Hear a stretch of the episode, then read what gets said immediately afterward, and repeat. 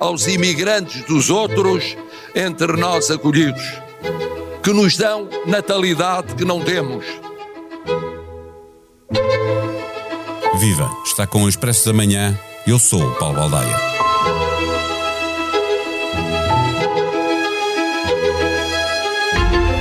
No início dos anos 60 havia 200 mil nascimentos por ano.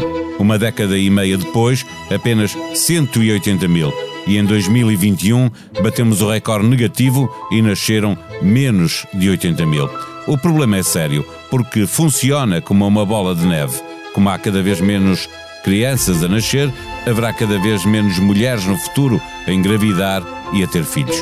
A meio do século, daqui a 25 anos, contando que muitos nos procurem como país de acolhimento e que os nossos jovens não continuem a emigrar em grande número, poderão existir menos 2 milhões de pessoas em Portugal, um quinto da população. A questão demográfica, juntamente com a emergência climática, são questões de futuro. Mas é hoje que é preciso mudar muita coisa para que daqui a umas décadas seja possível de facto inverter a trajetória. As famílias adiam para cada vez mais tarde o nascimento do primeiro filho e a situação económica não tem ajudado. Salários baixos e precariedade não rimam com famílias felizes. Na edição deste fim de semana do Expresso, Joana Ascensão escreve um texto sobre a natalidade e este recorde negativo que acabamos de bater em 2021. É com ela que falamos neste episódio. Mais de um milhão de clientes já têm contas valor BPI. Contas multiproduto. Uma solução com um conjunto de produtos e serviços para gerir o seu dia a dia e sempre acessível através da BPI App ou do BPI Net. Saiba mais em bancobpi.pt. Viva Joana Ascensão. Uh, uh Há razões estruturais e razões conjunturais eh, para que Portugal tenha batido o recorde negativo eh, de nascimentos em 2021. Eh, tu tens eh, este fim de semana um trabalho sobre esta matéria na edição do, do Expresso.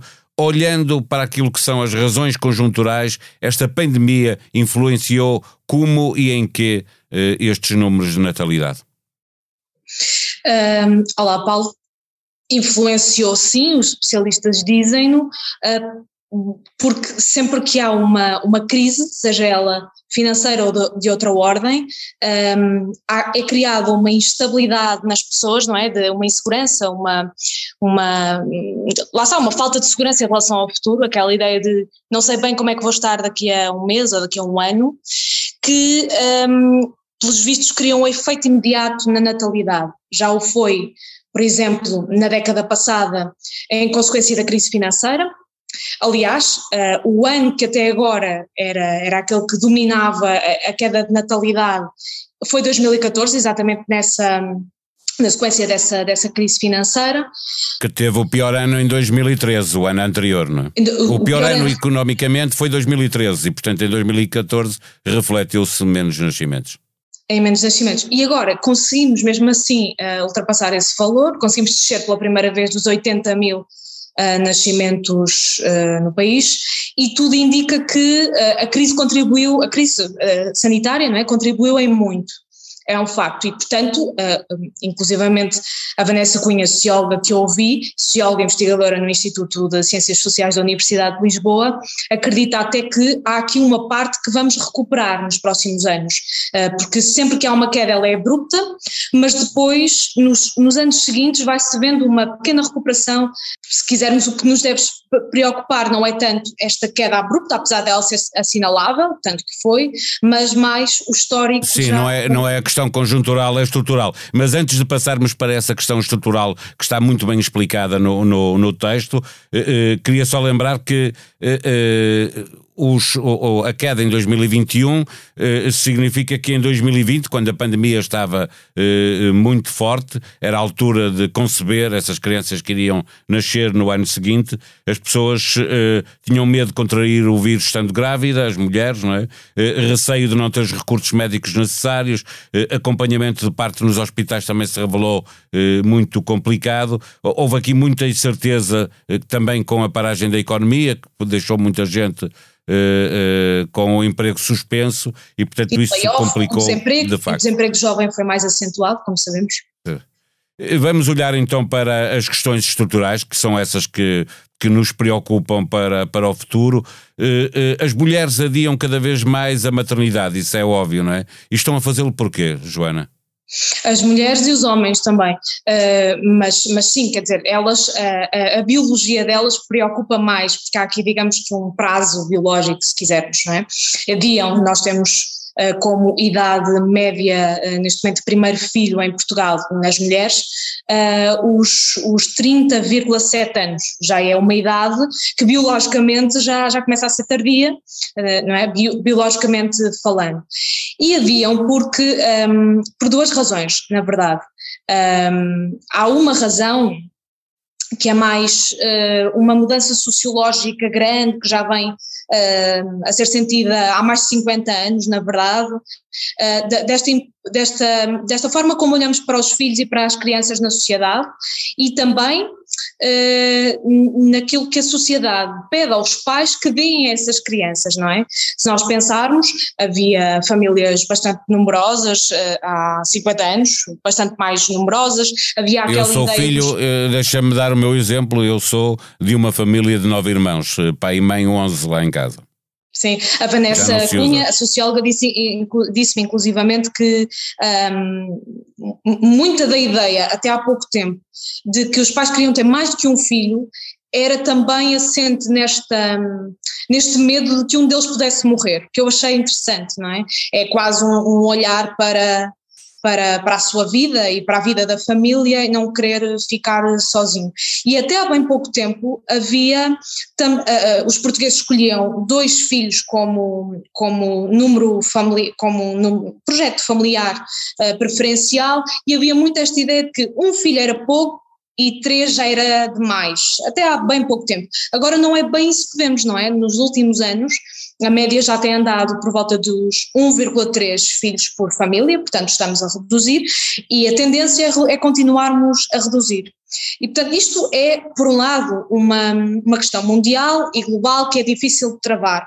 A forma como olhamos para as crianças, aquilo que esperamos delas e aquilo que também a sociedade espera de nós em relação às crianças mudou muito e portanto isso leva a que cada vez mais os pais tenham menos filhos. Por outro lado, Portugal tem aqui este aspecto que estavas a sublinhar, de, deste, deste, atraso na questão do primeiro filho, que é uh, talvez aquilo que nos deve preocupar mais, porque é aqui que nós podemos, se calhar, impor medidas para tentar contrariar a tendência, um, e que está muito relacionado com a precariedade, uh, a vida, não é? A vida precária das pessoas que podem ter Sim, filhos, que são jovens. Salários baixos e, e, e, e trabalhos precários obviamente que desaconselham uh, ter filhos, não é? Pelo menos causam receio, não é?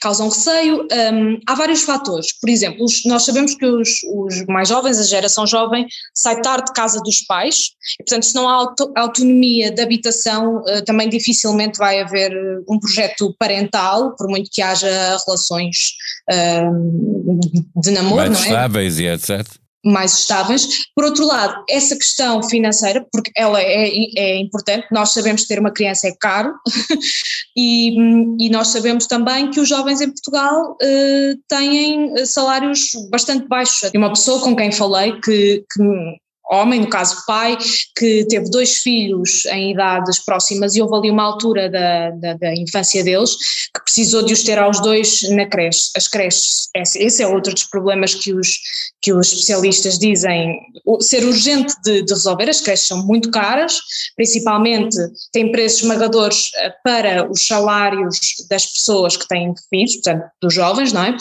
E, portanto, o que é que aconteceu a este casal? A certa altura pagava 600 euros para ter os dois filhos na creche, porque eles tinham idades, eh, os dois para andar na creche. Compensou-lhes a certa altura que um deles deixasse de trabalhar porque não tinham avós perto, nós sabemos que os avós também são aqui uma grande rede, não tinham avós perto, portanto compensou. E quem é que deixou de trabalhar? No caso deles, fez sentido ser a mulher. É um dos muitos casos em que faz sentido ser a mulher. Uh, noutros, obviamente, fará sentido ser o homem, mas porque é que na maior parte das vezes é a mulher? E a socióloga Vanessa Cunha explica isso.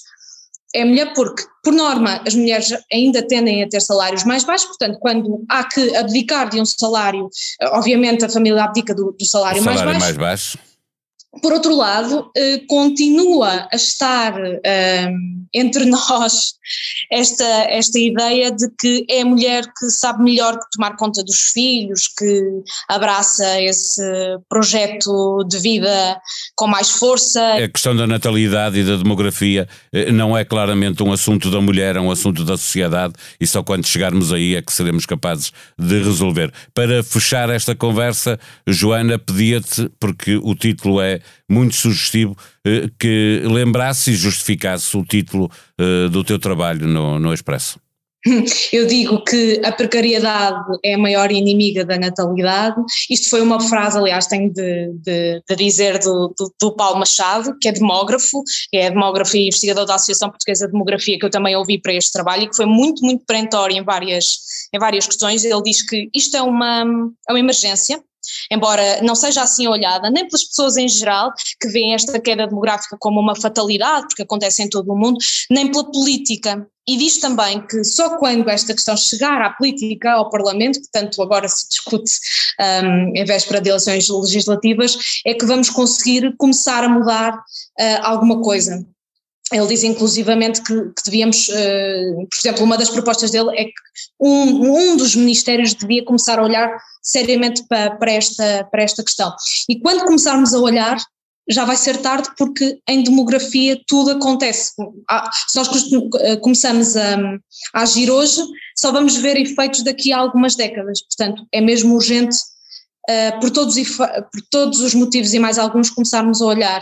Nós temos já uma, já temos falta de pessoas uh, e as melhores previsões, segundo ele, um, ah, segundo o que ele me disse, apontam para que daqui a 25 anos, se não mudarmos nada, as melhores previsões, isto é, contando com imigração, com gente a vir para Portugal, contando que a emigração com E não aumente substancialmente nos próximos anos e a continuarmos assim, vamos perder 2 milhões de pessoas em 25 anos, isto é, um quinto da população. Se já temos falta de mão de obra, vamos ficar ainda piores. Uh, a segurança social, como a conhecemos, vai desaparecer. Um, o sistema de escolas, se calhar, vai ter que ser repensado, porque vamos ter menos, uh, menos miúdos, men menos crianças. Uh, o, o, sistema de saúde também, porque se calhar menos maternidades vão fazer sentido, enquanto que a população está tão envelhecida que vão fazer mais, vai fazer mais sentido termos equipamentos de apoio a pessoas mais velhas. Portanto, há aqui uma grande mudança em vias de, de acontecer, temos de olhar para ela mesmo. Na edição do Expresso que já está nas bancas, há um grande destaque para a campanha eleitoral, com Rui Rio à espera de ter uma vitória da humildade e António Costa a dizer que pela primeira vez acredita na maioria absoluta. Na manchete, uma queixa de João Rendeiro à ONU contra as condições na cadeia sul-africana onde está detido. As condições são terríveis. Não há vidros nas janelas, água quente ou roupa de cama. Queixa-se o ex-banqueiro. Em 30 dias houve tantos casos de infectados como num ano inteiro. O pico da pandemia ainda não passou. Se tem mais de 35 anos, está na altura de autoagendar a terceira dose da vacina contra a Covid-19. Está aí a chegar o fim de semana, visite a página dos podcasts do Expresso e faça a sua playlist com humor, debate, informação, cultura. A sonoplastia deste episódio foi de João Martins. Tenham um bom dia, um bom fim de semana. Nós vamos voltar na segunda-feira. Até lá.